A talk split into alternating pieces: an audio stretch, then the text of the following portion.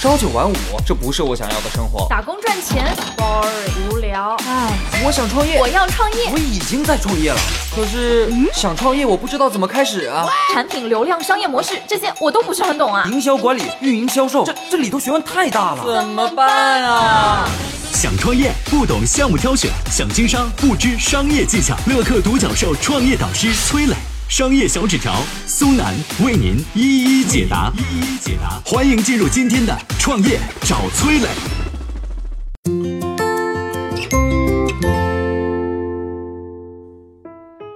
他被称为英国的乔布斯，凭借吹风机卷发棒，一年净赚近一百亿人民币，成为英国首富。戴森是怎么发家的？他的创新打法又是怎么样的？他又是怎么打造出网红产品的？给创业者带来的启示又有哪些呢？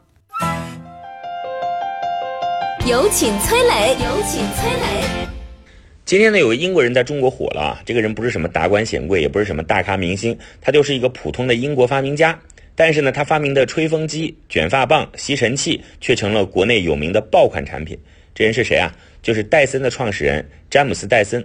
有人称他是英国的乔布斯，有人说他是被中国人买出来的英国首富。戴森先生的资产有多少呢？一百三十八亿美元，可以说是目前全球最有钱的发明家。他的三款产品在海外的销售占比是百分之九十六，尤其是深受中国女性的喜爱。为什么他的产品能够卖得火呢？我们先来讲讲他的创业故事啊。一九三一年，三十一岁的戴森先生在一次家庭大扫除当中，感觉手里的吸尘器像是阻塞的下水道一样，几乎失去了吸力。他本来就是个发明家嘛，所以决定自己拆开来维修。结果他发现啊，不是机器的故障，而是设计上的漏洞。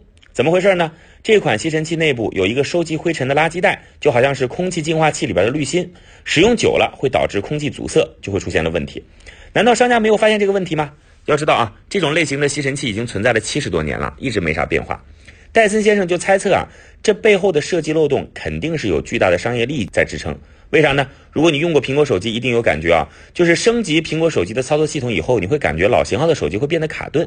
有人说这是苹果故意设计的漏洞，就是逼着消费者换新手机。吸尘器也是类似的道理啊，你用不坏，商家怎么去赚钱呢？消耗品才容易赚钱嘛。既然这些商家因为利益原因不愿意革自己的命，戴森先生就想，我光脚不怕穿鞋的，干脆我来革你们的命吧。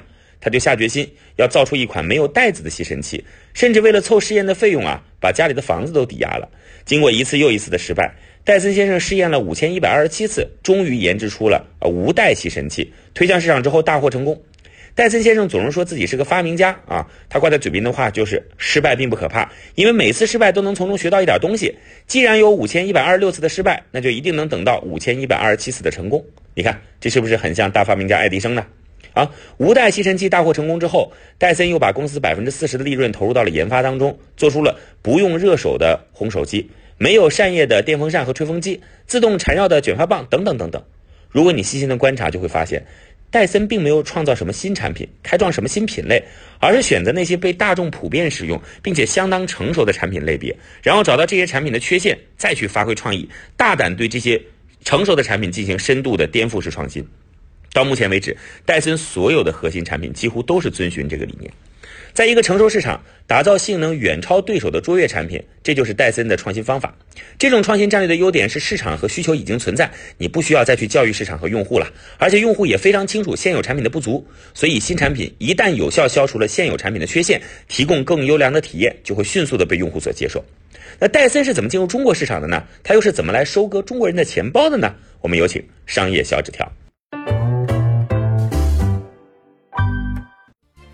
嗨，大家好，我是崔磊。下拉手机屏幕，在节目简介里有我的个人微信号。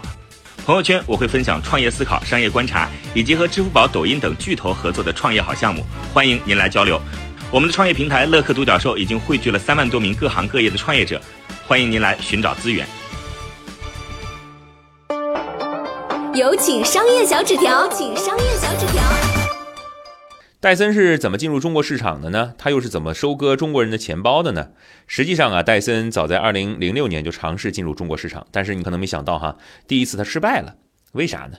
了解戴森的人都知道，说他的产品定价高啊、贵啊。一款吸尘器卖三四千，比市场上的吸尘器至少要贵三四倍。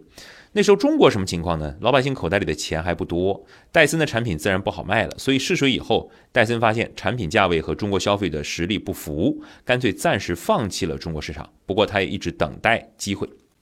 等到二零一二年，中国人均 GDP 实现了翻倍，戴森决定卷土重来，又等待了一段时间。到了二零一六年到二零一八年，哈。那么戴森的产品慢慢在中国迎来了集中爆发。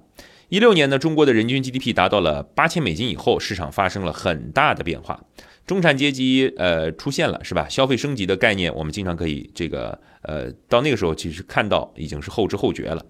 国内家电市场什么情况呢？还没有什么高品质的小家电产品。